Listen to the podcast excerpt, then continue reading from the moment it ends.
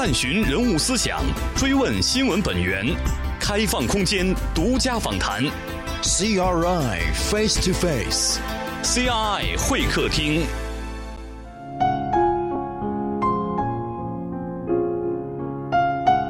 他们漂洋过海，为了追求心中美好的梦想；他们背井离乡，为了闯出一片美丽新天地。走过的路有鲜花，也有荆棘；走过的路有彩虹，也有暴雨。追忆童年往事，回首峥嵘岁月，倾听他们的传奇故事。感悟他们的精彩人生。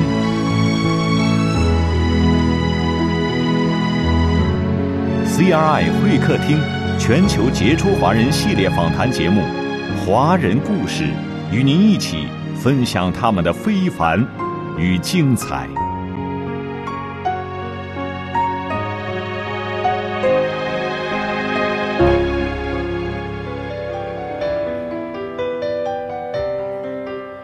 他出身于浙江名门世家，虽有视觉障碍，却从未打消他踏上艺术之路的决心与热情。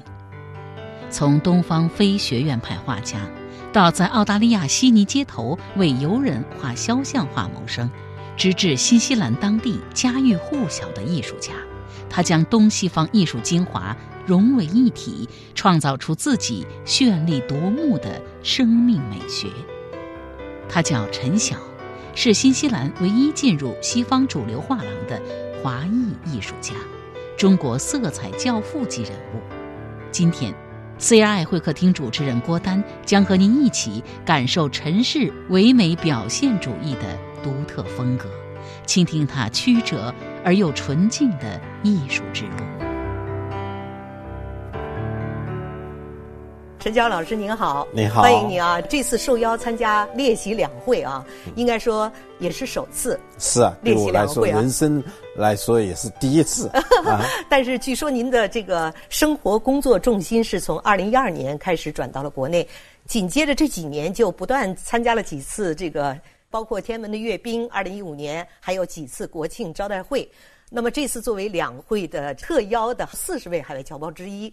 也是作为唯一的这四十位侨胞之一的艺术家，我想知道从艺术家的视角怎么感受这次首次参加两会的感受啊？我也是感觉到非常荣幸的，嗯，因为一到这里到了北京一看，我们这个华人华侨就是参加两会的这个立席的代表，全是做各方面别的东西，唯一的一个艺术家。所以呢，我稍微有一点怪怪的，嗯，就穿上我的这个随意的衣服，他们认为我的衣服好像是太呃跳了一点，或者是 太随便了一点。别人都是穿西装？哦，是啊，嗯嗯。但是我说的，我这个是新中式中式的嘛，因为我们中国一定不能穿西装，西装西装前面带个西字的。哦，这是您的艺术家的观点对呀，所以呢，我应该是中式一点。哎，他们说不行，要那个年瘦一点，嗯，所以我今天要去买我的正正规规的西服来 穿上。毕竟是二零一二年之前有二十六年，据说一直在新西兰沉浸于您的创作，没有回到国内，所以呢，这次应该说是出席这样一个比较恢宏的肃穆的这样一个会议，好像作为一个艺术家，似乎有一点距离感了，就是 就是这个是很严肃的大会嘛。对。那我呢，在新西兰。作为一个艺术家，又在这新西兰自由自在怪了。嗯，人生人家问我你西装穿的多吗？我说我的我的西服加起来大概从没有超出一百个小时吧。这次是什么情况？是受邀参加列席两会呢？因为我在新西兰是我在文化上面，我是艺就是说到又是艺术家嘛，嗯，做了很多的关于讲好中国故事。嗯，我讲了许多的中国故事。从我出国以后，一九。九一年开始啊，我就做了一个这种波普艺术，生抽王的这个，这是一个公共艺术嘛啊。但是我们以为生抽王就是中国的酱油瓶子作为一个题材的波普艺术巨大的，那么这个就是一个中国故事的一个组成部分嘛啊。那么后来呢，零零年的时候呢，我又在新西兰的唐人街做了我的一个大地艺术。叫五十六个龙图腾，就是我们中华民族不是五十六个民族组成的嘛？图腾呢，就是我们民族的这个象征，从蛇到龙，一步一步的到现在的当代中国。嗯，所以我做了一个五十六个龙图腾的大地艺术，放在我们的恰纳汤的一个巨大大概几百亩土地上的一个这个在交通用非常重要的一个地方。嗯，所以呢，我在这个几个方面呢又做了非常好。另外呢，我是一个华人画家，那么我呢又把中西文化的结合。也是结合了相当不错。嗯，在新西兰，新西兰人认为我是他们的画家，所以我在国家博物馆举办我的画展。二零一三年的时候，新西兰总理就赶过来给我的画展来剪彩了。嗯，在中国国博是吧？国国家博物馆啊，天安门广场旁边。那么他说的，Sean。You must be go back home, New Zealand。啊，意思你要回到他们的 对呀祖国去啊。啊，我说我呢，就是这里来做做画展啊，把画留在这里做巡回展，我人会回去的，你放心好了。他说我如果今现在不来给你的画展剪彩啊，什么支持你啊。你就把新西兰就要忘记掉了？我说不可能的，我会回来的。这个总理啊，很幽默的跟我说，就是这样的。据说这几年也是受到中国总理的邀请，你也回来过是吧？我呢是一二年嘛，就是我们的原来的外交部副部长叫何亚飞呢，拿了邀请函。我那时候是温家宝的邀请函，要我回归祖国参加国庆招待会。那么我这时候我整整的二十六年没有回到中国。您二十六年，就是一二年之前，从八六年出国到一二年，一直没有回来。没有，啊，我全世界跑了大概七八十个国家，但是一直没有回来，因为我自由自在，一出了国，我就是放开想象的翅膀了，嗯，随便到处跑。嗯，我感觉到时间不够，嗯，所以天天到处在全世界旅游啊，这个采风嘛，嗯，我们艺术家叫采风，那么一直就待在新西兰。一一年的时候呢，有我们的杭州市市长。您是杭杭州人，那么我老家是诸暨人啊，西施的故乡啊，西施的故乡。我们西施的故乡，等会儿再慢慢谈。好好好，那么我们先谈一下，就是杭州市市长来了我的新西兰的家，嗯要我到中国去看看。嗯，但是我呢那时候就注定于研究西方艺术嘛，嗯，所以我没有这个很强烈的想法，因为时间呢也够不出来，因为飞到中国需要十几个小时啊，我想。我也不是很合适，那么我就一直在拖拖到一三年的时候，这个外交部副部长拿了个邀请函来了。哎呀，我想这个天安门广场这个人民大会堂国庆招待会，我小的时候就知道这回事，有这样的机会，那我这时候就动心了。这是源于您。在艺术上的影响力啊对，以及对讲好中国故事的这样一个表达，我想中国希望这样的一个海外的一个华人，能够回到祖国来看一看，然后呢来讲一讲在海外的一些中国故事，是吧？是是，因为我那边讲了很多，因为我虽然没有回来，但是心里祖国就是我的母亲嘛，永远在心里的。所以我在国外，我就做了很多的艺术活动，包括刚才说的一个波普艺术，深抽王，巨大的、巨大的一个深抽王的一个波普艺术，这就是我是对我们的祖国，我就心永远挂在那边，那么永远爱着。后来呢，我就回到了中国，参加了国庆酒宴、国庆招待会。过了几天，我就跑到中国美术馆去想办一个画展，但是呢，这是我也没有很强烈的欲望。因为我感觉到中国画家这么好，画家太多了。我们这个小地方，世界的小角落里的一个新西兰这么小的国家里一个小画家，你到中国来折腾干什么呢？就是有我有这个想法以后，我就不是很强烈的欲望在中国举办画展，因为中国的阵势已经给我吓死了。因为刚刚回来看到中国的变化巨大，嗯，哇，跟我三十年前。出去的时候，我就感触非常深，见识上面各方面的变化，生活水准啊，反正改革开放现在是四十年，那时候我来的时候就三十多年了，已经很好了，基础设施，文化发展也是很好，都是伟大的画家出来了。嗯嗯。那我想想，算了算了，这个事情我也是啊，这不能在那边去做的。想不到呢，我送到中国美术馆，中国美术馆一个星期就批下来说同意我在那边做，而且在。一二年的年底，离开国庆招待会也就就四个月时间，马上叫我三个月时间，就要我准备工作，就是马上办画展。嗯，所以我十二月三十一号我在中国美术馆举办我的个人画展。我的画呢有一个很特别特别的，因为我的画的颜色很强烈，因为我在新西兰发展的，新西兰很纯净的，都是一个色彩的天地，又加上我没有跟中国的画家有过交流。嗯，那我的画呢，反正新西兰是。就是阳光海滩面包的地方，嗯嗯，那我就随便画画，拿到中国来一比较，完全就距离拉开了，完全是我的，我是一块色彩天地。那时候北京雾霾很厉害，全是灰蒙蒙。一走到里面，我们的这个中国当代艺术教父叫立宪庭，他说看到这里就是变成一个春天的感觉啊，从来没有看见这个几十年没有看画展的经验了。大家都这么说，新西兰是世界的郊区，是吧？它的绿地的森林的覆盖率很高，但也同时也有人表达，这个新西兰是一个 boring paradise，就是乏味的天堂，对对吧？人很少，是吧？这个缺乏交流，但像。您这样一位艺术家，是不是在那儿得到了更多的是纯净的表达，而不是一种乏味的煎熬，或者是缺乏生活多元化和色彩的这样一种积淀和一个丰富性？是，你觉得呢？我呢，就是感觉到到了新西兰，就是我现在在说，我是蜗居了三十年，蜗居，蜗居，同时呢，面壁自然。跟自然在对话。嗯，我们在那边文化交流很少，然后我跟随，我就跟我的树林交代，那大自然在沟通沟心。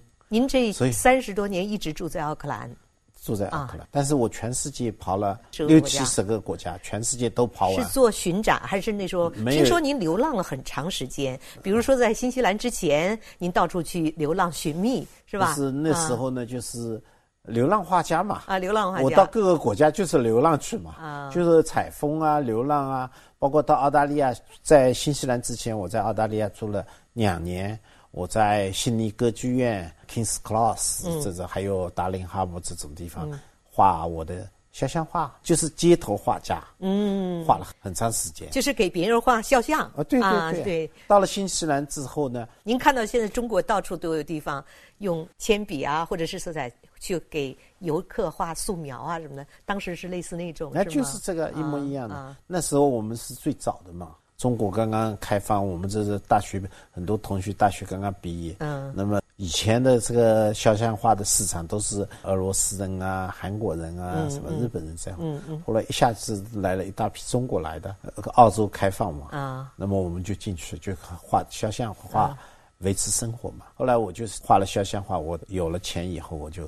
全世界各各国走，嗯，那么最后我过了两年到了新西兰，我感觉哎呀，这是太好的地方，嗯，所以我就停下来了。停下来嘛，停了两三年以后呢，我就感觉到我还需要再走，所以我去了美国，去了整个欧洲，一个地方都是待个一几个月。那么我就是对各个国家的风土人情，我很深入的了解。几年转下来，流浪了后。我感觉到全世界最好的地方是什么地方呢？就是新西兰。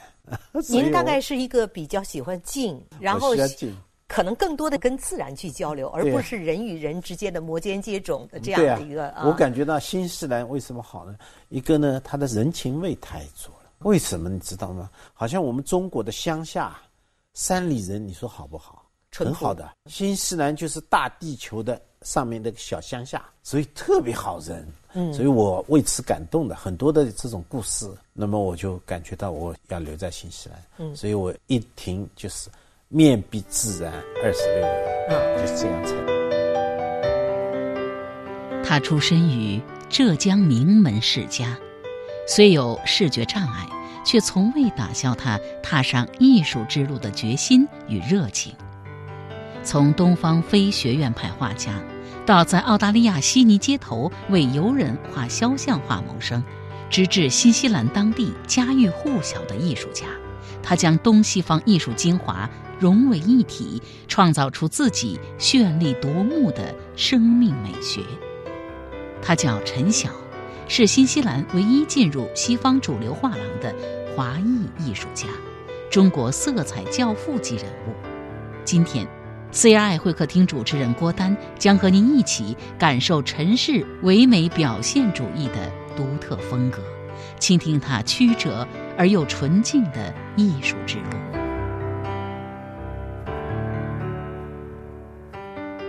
您觉得您的艺术的高峰是在哪一段时期？比如说，在流浪的不断的采风的过程中，创作的自己激情最高，觉得巅峰之作大概是什么时候？巅峰之作呢？是我，我是八六年离开中国的，一九九零年的时候呢，开始我画画了。九零年到，您在这之前都没有画画吗？不是，前面嘛稍微做一点广告公司，开了一个广告公司。您原来小时候并没有学画是吧？以前我在中国是自学的嘛。啊，自学。自学呢，后来考美术学院的时候，我体检的时候不及格嘛，说我眼睛是色弱，而且蛮强烈的。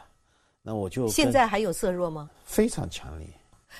我很难想象一个色弱的人能成为被称为中国教父级的色彩人物大师，这个有点不可思议吧？不是，那么我后来就没有读书的机会，所以我在中国呢是读了中学的前半期，后来中学也没读完。所以要回溯到，据说您是出生在这个名门世家，在杭州是吧？对啊，我的家里呢书香门第出身，嗯，那么我家里是丝绸世家。而且呢，我一个舅舅呢是浙江丝绸工学院的院长，所以您是应该说小时候受这种耳濡目染的这个艺术的潜在的影响还是多的，虽然没有专业去学，是就是骨子里已经有对孔孟之道、儒家哲学已经是在我的血液里面了。虽然你没有从表面上去，但是已经是这么小的时候就受这个影响，所以我没有读书呢，也没有影响我的艺术生涯。嗯，只不过到了美术学院去考试的时候，那边呢，我的色弱嘛就卡住了，那我就没有读大学。现在如果仍然存在色弱的话，怎么去表达您的色彩呢？不是那个，我到了国外，后来读了个研究生嘛，那么我在奥克兰大学，奥克兰大学美术学院读了个研究生，本科也没有读，高中也没读，直接跳过去了。读研究生的时候，我问了我的指导老师，我说我的眼睛是色弱的，色彩偏执狂的。哎呀，他说你什么事入不是？这就是你自己有自己的独特的语言，你这个语言人家没有的。嗯，你画出来的东西，人家就不可能跟你比了。嗯，你有个性的东西，什么叫色入色彩？这个是医学上面就是笼统的一个大概念的东西。表达，哎，嗯，跟你没关系的。你而且你这个会标新立异的色彩出来的。嗯，那我就是眼睛里有一种奇怪的色彩发出来。嗯。所以，艺术家追求的是一种个性的表达，个性的独特的视角，这很重要。所以，一回到中国，我的色彩就是在中国影响很大了。人家就看见我的色彩，不能模仿。我说，我全部从我的潜意识里面，就是从我的心底出发的。我没有什么制造，这艺术不能去制造，也不能去创作，嗯，就是随意流出来的东西，嗯，这才是真正的艺术嘛。所以呢，我在中国，我感觉到。这段时间我的专栏啊，什么东西，我感觉影响力还是蛮大的啊。您的色彩最主要的是给人，我看是一种很强的一个冲击力是什么呢？就像您刚才说的，一个是阳光明媚、大块的色彩，但是你说它其实远看有一点点抽象的感觉，我不知道我这个外行是不是说的对啊？但是细看又很接地气，好像又能看出它具体的表达的东西，好像又很亲切。是是是，嗯，是这样的。我们中国呢？一直是现在的美术学院都是比较传统、保守的写实主义。那么这个写实主义呢，他们认为是欧洲写实的传过来，但是写实主义对中国世界来说已经五十年前、七八十年的事情了。那么所有的中国老百姓在他们的影响下，认为像就是艺术品，嗯，是吧？嗯，哎呦，画了很传人的、很像的，就是艺术，这是错误的，就是误导了。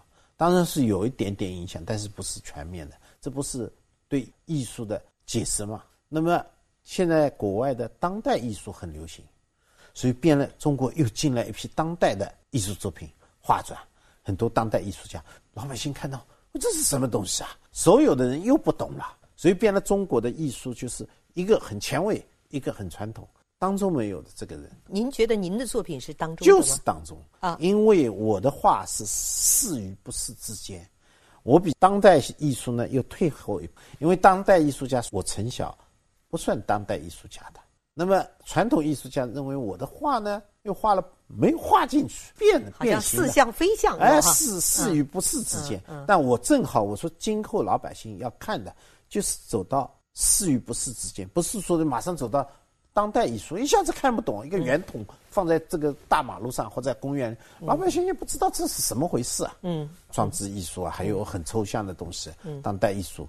所以呢，我认为我现在正好是切入主题，正好在这里。想不到呢，我的画展在中国影响力蛮大，就是老百姓接受程度很大。嗯又加上呢，我在中国美术馆、国家博物馆做过画展以后呢，我到了购物广场 shopping mall 里面去做展览。其实我不卖画，我从来不卖画。哦，那还不像画廊那样去卖啊？哎，对啊，每天我的画展就是五千一万人的看的人数啊。嗯。购物广场很欢迎给我去的，嗯，给我都是绿灯，嗯，所以我现在已经做了几十个展览了。那每天的每到一个城市这样一个画展，传播力是很大的。因为我呢有另外一个理念，就是我要把环保的因素加进去。因为我画新西兰自然，我们的中国的发展是快的，但是自然破坏厉害，所以我要把这个爱护自然的理念传播给老百姓，告诉他们这个自然以前就是这样的。都是很有颜色的中国，现在变得这么灰灰的，所以我要把这种理念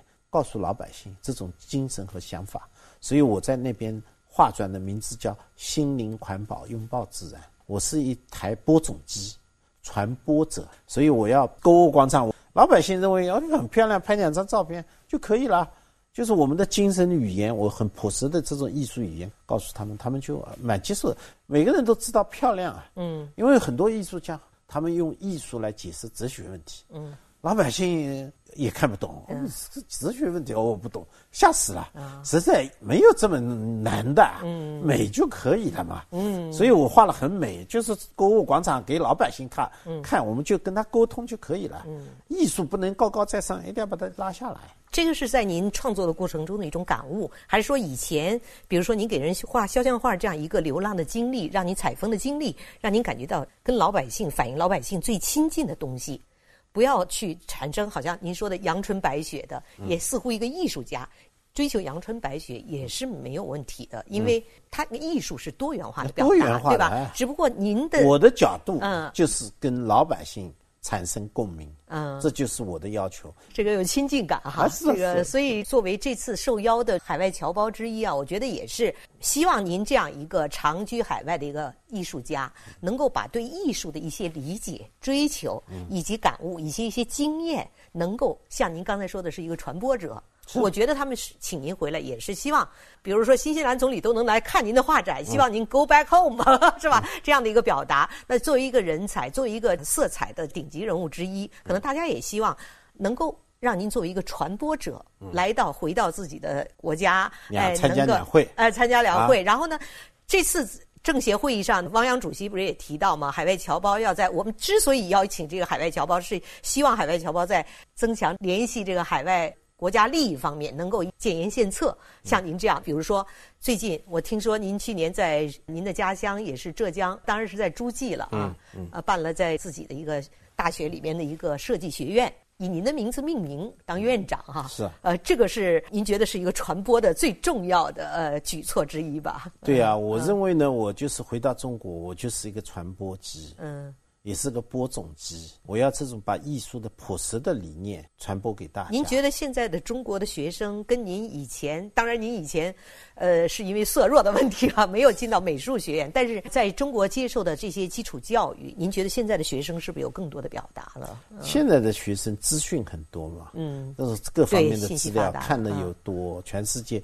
那很多学生都出国，都去过的，所以这学生的基础都是蛮不错的。嗯，好像我的这个，我现在受聘回到浙江农林大学济阳学院，我的设计学院就是城小艺术和设计学院，嗯，做院长。那我感觉到我们的学生的知识面还是蛮广的。嗯，因为他们对国外各方面的资讯啊。都开眼界的，有时候比我们的老师还好呢。嗯，所以我认为孩子们都是有基础的，嗯我们就容易好教。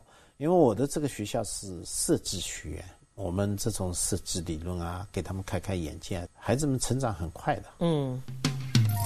您正在收听的是人物访谈 CRI 会客厅节目。同时，你也可以登录 www.chineseradio.cn，点击 CRI 会客厅精彩视频，收看本期节目。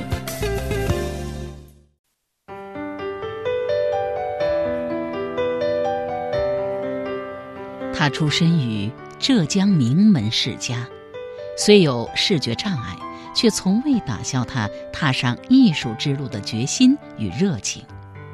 从东方非学院派画家，到在澳大利亚悉尼街头为游人画肖像画谋生，直至新西兰当地家喻户晓的艺术家，他将东西方艺术精华融为一体，创造出自己绚丽夺目的生命美学。他叫陈晓，是新西兰唯一进入西方主流画廊的华裔艺术家，中国色彩教父级人物。今天。CRI 会客厅主持人郭丹将和您一起感受陈氏唯美表现主义的独特风格，倾听他曲折而又纯净的艺术之路。作为一个艺术家，能不能介绍给我们几幅您自己比较满意的作品？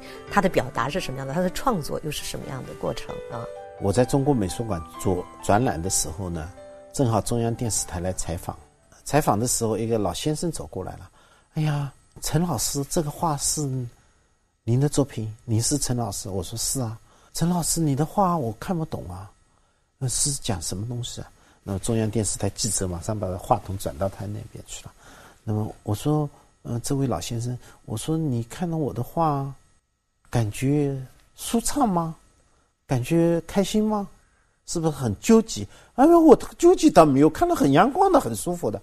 哎，我说老先生，我就是传达这个阳光的感觉，开心，生活是美丽的。我就是传达这个理念。我的话没有哲学思想，也没有故事性，就是一个美的色彩。嗯，美。我说你看得懂吗？我当然懂了，我看了很舒服。隔壁两个画中，我看了很郁闷，郁闷。嗯，就看不懂了。嗯，他在讲什么？还要去猜。嗯，我说生活是美丽的。艺术上面，我们要呈现美的方面。从我的画转，你一看就是变成生活也是很美丽了，就这样哦，这么简单啊！我还要绕了一圈路啊，就是这么简单。嗯，这就是我的一种理念。所以我现在到了中国，我就要传播这种朴实的理念，嗯，美的理念就可以了，嗯，而且很简单。那老百姓也是，我们在看的就是说，这种东西写实的。您说的写实的东西是美的，有的东西抽象的东西是美的，有的东西色彩的东西是美的，有的东西是构图是美的，是吧？你感觉到什么美就美。作为艺术家，应该是不拘一格的，是吗？就根据他的现状，他的对这张画的感受，每个人都会产生一种共鸣的。嗯。但是我的普遍共鸣就是会给他们带来生活上面就是轻松快乐的感觉。嗯。好像我们有时候小的时候，哦，我们现在好了。电影院里去看一场电影，这种历史片啊，或者我们很多的各种电视，我们走出来的时候，有时候不想讲话的啊，看了很郁闷的，沉浸进去了，很不舒服。当然你是跟他过，已经是产生共鸣了，共鸣了。但是有时候很难过的，不舒服看了。但是它会引人思考，比如说一些悲剧。但是这个东西呢，生活是美丽的，你不要看太多的这种悲剧的东西。新西兰的人啊，他们是头脑简单，四肢发达。阳光海滩面包是最高生活追求了，所以他们那边就是一片阳光的地方，所以我受他们的精神的影响，就我把这片阳光带到了中国。啊，那我觉得人作为艺术家也好，和普通人也好，大家精神上是要有寄托的。也许您爱的是阳光，嗯，他爱的是海滩，有的人是为面包而去奔波，但有的人他有更多的追求，这个东西也无可厚非。这个无所谓，每个人的语言、每个人的想法都不一样。对，但是我至少作为我的这个艺术家，我是讲传授这方面的精神，我还是继续推动这个这条路。包括我到济阳学院这个成效艺术设计学院当。院长，我给我们的孩子们，嗯，我的校训刚刚写的就是阳光和色彩。呃，很多人说的，哎呀，这个校训不行啊。我说，我们很多校训都是有思想、有内容的。那我们的学校阳光色彩一点，稍微简单一点，不要搞了这么复杂，好吧？但是呢，我从西方社会回来呢，在某些方面，我认为他们好的东西我们要带回来。学生们就是要给他们带来阳光跟希望。就是色彩。嗯，我想一个人可能都希望有沙滩、海洋、面包，身边的一切的都是美好，但是生活是艰辛的啊！生活你要面临着各种挑战和困难。我想您。在去新西兰之前的各种困难和挑战，也不是没有遇到过。嗯，太您那个时候，可能那时候所谓太多的困难和挑战，造成了您这种心态，就觉得一切释然了。还是说您有意识的去调整？还是您与生俱来的？我完全没有改变。您觉得是哪一种？不是，我以前受的很多的苦，但是看到阳光和色彩，在新西兰待了二十六年，对着自然，嗯，我就一切就释然了。我说生活就是美丽的，你干什么去？就是把这种好像仇恨啊，这种不开心的这种想法啊，以前这种受不是呢？嗯，生活这就是这样的，每个人生活就是有高低的。现在已经这么好，你就不要去想它，你就不要去干。可是您当时沉浸在那里了。那我们华人，我们知道到各个国家，人家说有海水的地方就有我们华人啊。但是到一个社会。谁都想融入当地的主流社会。您觉得作为一个华人，您觉得现在应该说是啊，作为新西兰在西方画廊的唯一的一位华人艺术家啊，是是。那么您可以说是融入了当地的主流社会。是。您觉得这个融入主流社会的原因是什么？而您告诉我们，现在的一些新移民或者老移民们应该如何融入居住国的这个主流社会呢？嗯，这个是一个长长的题目，是一个很大的题目。您自己的感受呢？我自己的感受呢，我的运气太好。哦，太好的原因呢，因为我没有在中国读大学、高中和大学。哦，您初中就出去了？初中以后我就没有读书了嘛。哦，没读书，后来就开放了以后我就出去了嘛。哦，到处采风那那时候我就在中国国内流浪。啊。后来到了国外嘛，在国外流浪。在国内流浪了七八年是吧？哎，对啊，等到他们大学毕业的时候，我也流浪回到杭州了。那您流浪得有资金支持啊？资金嘛，我反正还家里还家里 还是没有，我们不是。呃，书香门第的，这点钱还是有的，他们也支持我，那我就随便走。这个里面呢有很多的原因。一般说这个运气啊，都是谦虚的表示。你没有充足的准备和足够的积淀，是无法融入主流社会的。就是你选择了他，他也无法选择你，是吧？是这样的。中国呢，我是刚才说的，就是没有在中国读嗯艺术教育，在高中和大学。那么我到了西方呢，就马上进入他们的这种语境了，啊，知道吧？嗯，因为我刚刚就是丫丫学语的时候，嗯，我在国外去读了，所以我吸收的是西方的精神，嗯，学的西方的观念各方面的，没有一定之规，也没有任何羁绊，没有框框，嗯。那我们很多的这里都是大学毕业的，搞文学艺术工作者，为什么到西方国家没有饭吃？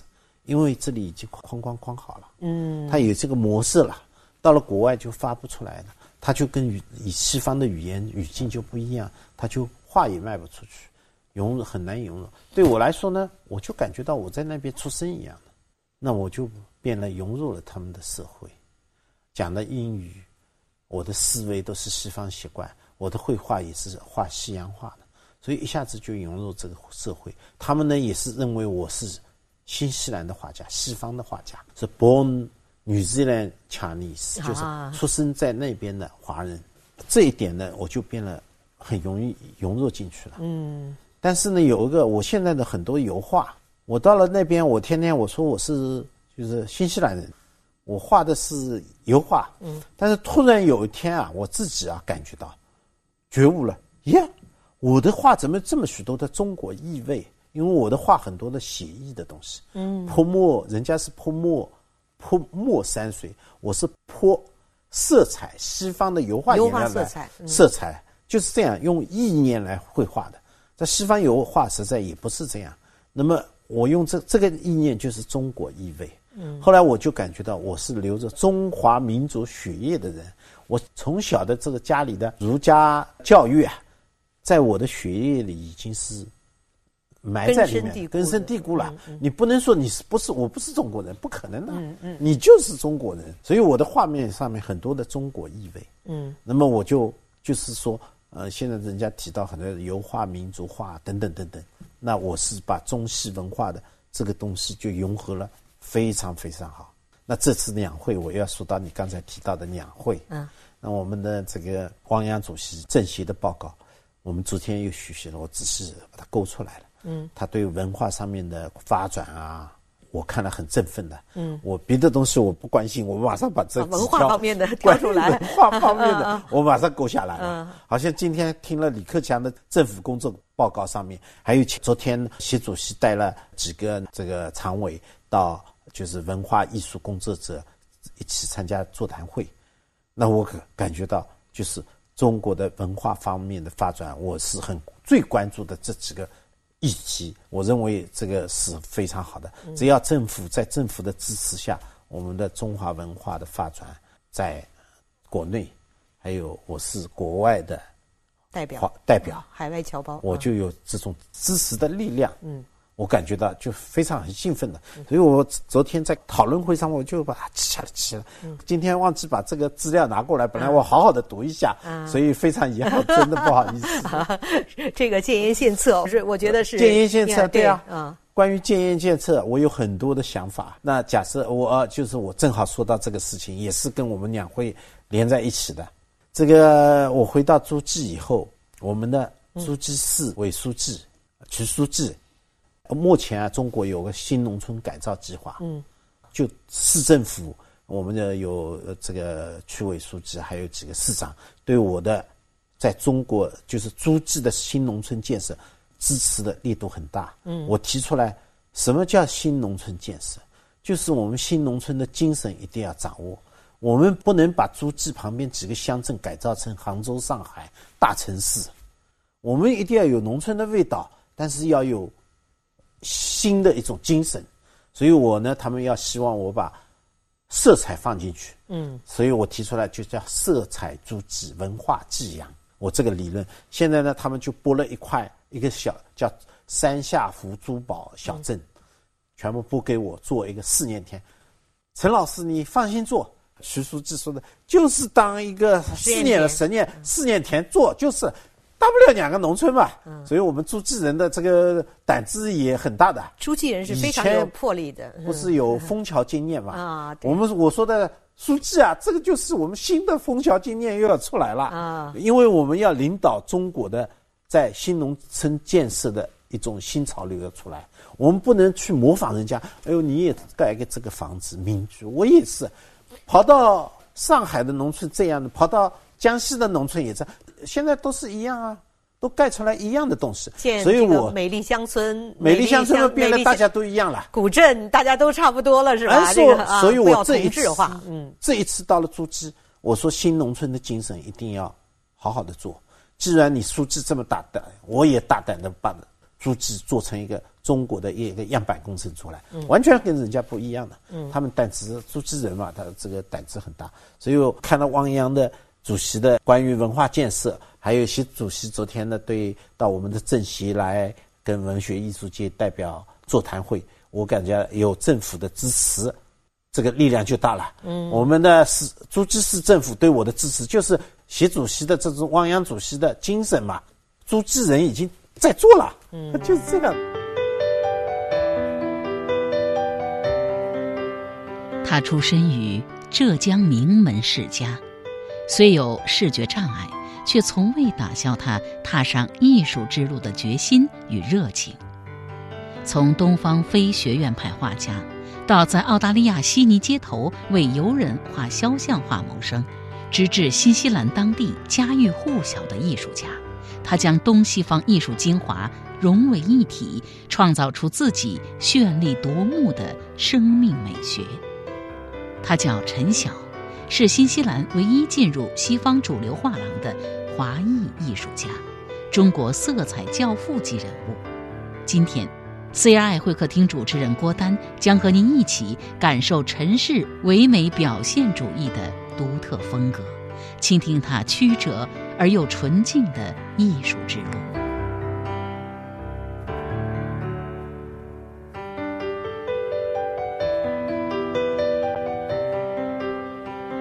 所以您刚才说您的画您留着您自己的血脉，那一定是您的中国的血脉。同时没有一定之规，一个自由的驰骋的天地，让您充分的吸收了西方的艺术的精髓。这个原因可能使您的画作。在这个目前中国还是比较少啊，当然现在也有相当一部分了，就是比较少的为中西方同时作为啊欣赏的一个艺术的一一个主流吧，应该说是是这样。目前在中国，这个嘛，暂时还就是说今后的一个就是为中国人和西方人同时都很欣赏的啊，对对对，这个呢是我这个方面是做了非常好的，因为西方人认为。我的作品就是一种西方的语言，但我们中国人认为我的画里面有中国民族的精神、中华文化的精神在里面，所以我把中西绘画的最精华的地方都结合在一起了。嗯，所以我现在要把这个结合在一起的这个精华带回我们的祖国。嗯，这是正好两会，那么我也有很多的想法提议，刚才说的新农村的精神啊，还有文化方面的发展啊。各方面的提案我就已经准备了蛮充足了。我刚才还想让您介绍两幅作品，您介绍两幅您比较满意的，您觉得这个是最能表达我思想的。就是我现在讲的，我们在杭州，我放了做了个地铁站的一张油画，嗯，叫荷。这张作品呢，就是荷是荷荷花的荷，荷花的荷哦。杭州西湖嘛，荷嘛。那我一张十六米宽度的，嗯，高度三米的地铁站里面放在那边，一个装置艺术。全是色彩的，我就告诉他们，这就是我用西方的材料来画我们的中国的意味，中国泼墨，嗯，有墨河的这种感觉来画我们的西湖的河这样的。那么又我又画了很多的关于这种写意的风景啊，西湖风景啊，而且我现在做了很多的中国城市的画。城市的一个高楼大厦吗？高楼大厦，中央电视台啊，嗯，我们的鸟桥啊，嗯，还有这个歌剧院啊等等的，我画了很多。呃，我们观众到时候可以看到现代建筑都是哈，对当代建筑，但是用我的这个角度来描绘中国，就是一个我的画展以后的画展的名字叫一个华裔画家。眼中的中国哦，我后面就是推出这个样一个展览。也就是说，原来您在新西兰，您的不只是画一些啊山河湖泊、大海阳光，同时要画人物和建筑。您以什么为主呢？很多的人物不画，不怎么画啊？我就画建筑，建筑画风景、树林、大海，就是这个画这几个问题。如果你让您自己权衡，您更喜欢的是大海和树木，还是更喜欢建筑呢？完全两个类的，我是 非常喜欢的，因为可以随意发挥，就是写意嘛，就是信手涂来嘛，涂涂。你说画个建筑，你要建筑，您的追求是像，还是说似与不似？似与不似之间，还是似与不似之间？对对对。其实这就是跟西方的很大区别，对吧？就是是这个就是中国意味嘛。嗯。西方呢，现在也有这个叫表现主义，那很多人呢给我提上是表现主义画家。我说这不是，这就是成效。您在奥克兰一直以画画为生吗？卖画为生，一直以对呀。哦，这三十多年一直全职画家，全职画家。前面我做一个广告公司，后面我就没有，我一直是因为洋人很喜欢我的作品，所以每次的画展都可以。就是洋人都收藏了，嗯，那么我就变了。我想现在肯定都收藏了，但是当年可不是吧？当年是其实还是有过程，很苦的。没有这个也没有吗？一点过程都没有。所以你是 lucky 的是吗？Very lucky。这个当年我最早第一次，我是呃八八年到新西兰的，九七年的时候我举办第一次画展，这次画展一下子全卖完了。您觉得是什么原因？对呀，因为我已经把我的眼睛和思维训练成一个西方口味了。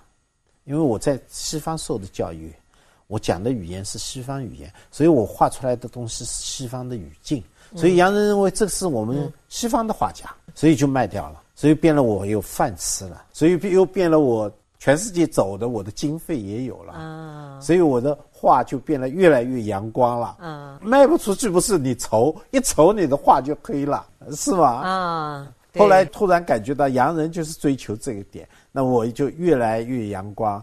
那么为什么阳光呢？还有几个原因，就是新西兰的阳光好，嗯，新西兰都充满了色彩，新西兰人很开心。很简单，所以我的画面上面很简单，也是很开心。所以我把这种情感全在我画面上表露出来了。同时，我现在就把我对自然的情感带回我们的中国。艺术家有时候很难的，嗯，有时这个机会啊太难了，嗯，艺术家呢还有一个是靠天分的，不是可以制造出来的。不能去去教出来的，教出来没有艺术家教得出来。嗯，所以这个天生长成的才会成为一个艺术家。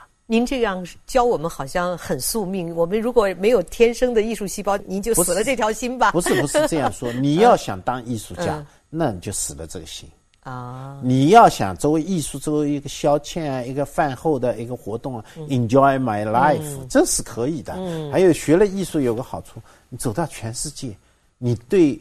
自然的感觉，对于人家的建筑设计，对他们的历史，你是从艺术角度，你的眼睛就提高一个格局了，嗯，你就会享受这个生活，享受这种味道了，嗯，你会深入其境。如果你对艺术不了解，你总是就感觉到跟你。没什么，就是作为一个旁观者，融不进去啊，融不进去。所以艺术要学的，但是你要准备当画家的时候，你要做好准备。这个画家有时候牺牲的。嗯嗯，要牺牲什么呢？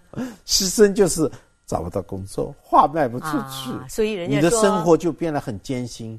一艰辛，你要去找别的工作，一找了别的工作，画又丢掉了，是恶性循环的。所以就是，所以历史上有这个流浪的艺术家或者清贫的画家这样一说。有时候呢，当然有的画家很执着的，他们会供。每个人的观点不一样，我的观点跟人家也是不一样。嗯啊，这个阳光海滩面包都要有的。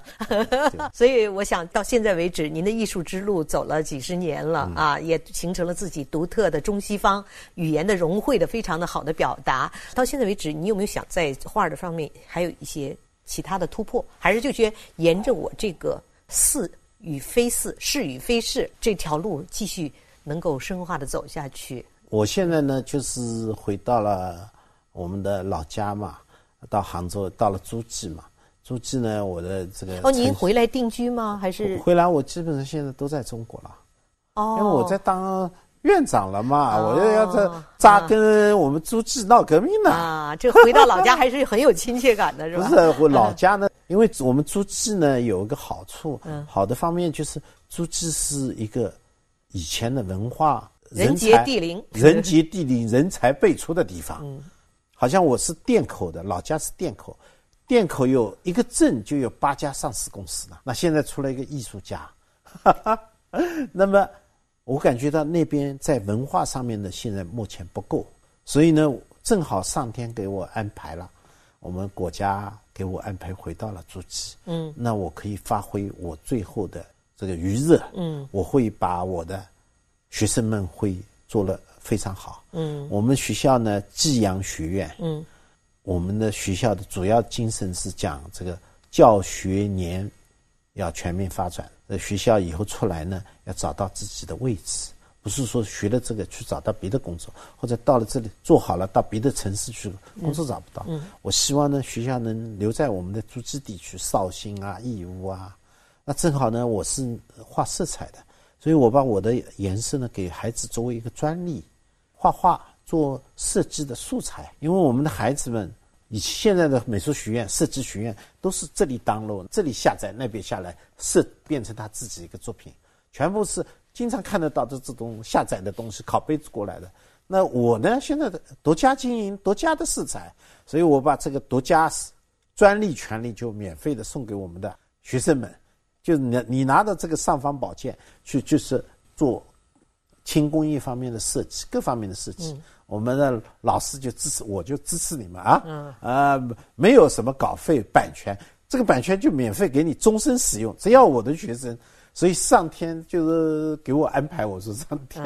所以我还是特别想感受一下陈晓老师的画作哈，到底什么？因为我只在网上看过一幅，所以我也不能够更多表达我的感受。但是我相信这样的阳光海滩也一定是我以及我们所喜欢和追求的。对，因为谁不喜欢？生活是美的，对或者是美好的哈。嗯，我想最后我们来希望陈晓老师能够更多的画出，不管是中国的建筑啊，您的巡展也好，包括您的一些更多的这个反映大自然环保理念的这样一些作品，更多的出现在您的家乡。一个是小的家乡，您的浙江的家乡；一个是在中国这个祖国母亲的这个啊大地上。我想这样一个想法，您一定是早就有的，是吧？只不过现在有充分的，应该说是现在有充分的时间和机会和理由，让您回到，甚至于办了自己的学院。我想以后可以看到更多陈晓老师的作品，是这样吧？是是是是是，在我们的学院呢，对我各方面也是非常支持。嗯，呃，校的领导啊，嗯，给我的提供很多的条件嘛。好，那我就很开心的在中国生活。啊，不回去了。一会儿新西兰总理又找到这儿来了，偶然 回去一下啊，对啊，说不定，说不定吗？这是我的真正的家，所以我们的祖国才是真正的家，找到了啊！谢谢您，谢谢。您正在收听的是人物访谈节目《CRI 会客厅》，我们的 email 地址是 china at cri dot com dot cn，同时你也可以拨打录音留言电话。八六幺零六八八九二零三六，期待您的留言。